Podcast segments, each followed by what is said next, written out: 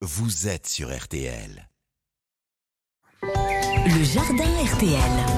Oui, il est connecté depuis sa Normandie, notre roi des potagers, Pierre le cultivateur, adepte des vidéos sur les réseaux sociaux. Pierre, bonjour. Bonjour Stéphane, bonjour à tous. Bon, avant l'hiver, il y a l'automne évidemment, et avant les fameuses premières gelées, c'est la période idéale pour planter des fraisiers. Vous avez des astuces, vous, bien sûr. Et oui, et oui, et surtout pour les entretenir. Alors on a vu ensemble il y a quelques semaines comment les planter. Alors il est toujours temps, hein, avant les premières gelées, de pouvoir planter quelques fraisiers supplémentaires. On n'oubliera pas de baigner les mottes 15-20 minutes avant de les planter. Et au bout de quelques semaines, de couper les fleurs et de retirer les feuilles abîmées pour avoir une belle production de fraises au printemps prochain. Si vous avez déjà des fraisiers en pleine terre, il va falloir faire quand même quelques petits gestes pour avoir une belle récolte.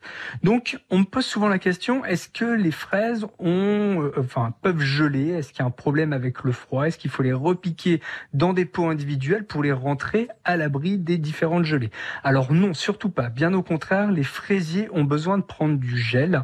Euh, c'est pour ça qu'on les met dans des gros frigos en serre avant de les mettre dans des jardinières. C'est parce que les fraisiers vont avoir une meilleure production de fraises si ils prennent le froid. Et en plus, les fraisiers peuvent résister jusqu'à moins 20, moins 25 degrés. Donc on peut les laisser dehors tout l'hiver sans aucun problème. Pour les entretenir, il y a des petits gestes à faire Alors oui, il faut les entretenir. Alors on va dans un premier temps retirer l'ensemble des feuilles abîmées sur notre parcelle de fraisier.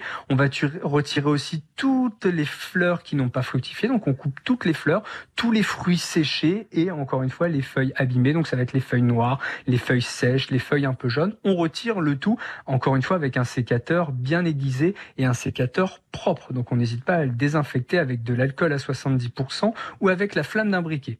Ensuite, on coupe les stolons. On en a déjà parlé dans une ancienne chronique. Ce sont des longues tiges qui permettent aux fraisiers de se multiplier. Donc, on va couper ces longues tiges, un demi centimètre, un centimètre, à la base du pied. On peut repiquer ces stolons, donc les replanter un peu plus loin pour avoir un deuxième plant de fraisier. Et bien entendu, on les plante, on les repique 25-30 cm espacés du plant principal.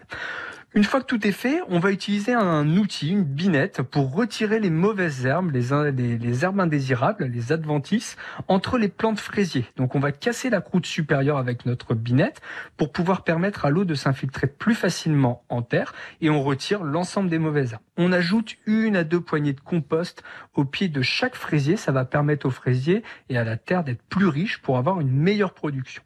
Et ensuite, on a vu la semaine dernière comment planter les petits cailleux d'ail en pleine terre. Et ben moi, je vous donne un conseil, c'est vraiment de les planter entre vos rangs de fraisiers. Ça va repousser énormément de parasites et ça mmh. évitera que ces parasites viennent manger, grignoter vos fraises au printemps prochain. Et on paille pas du tout?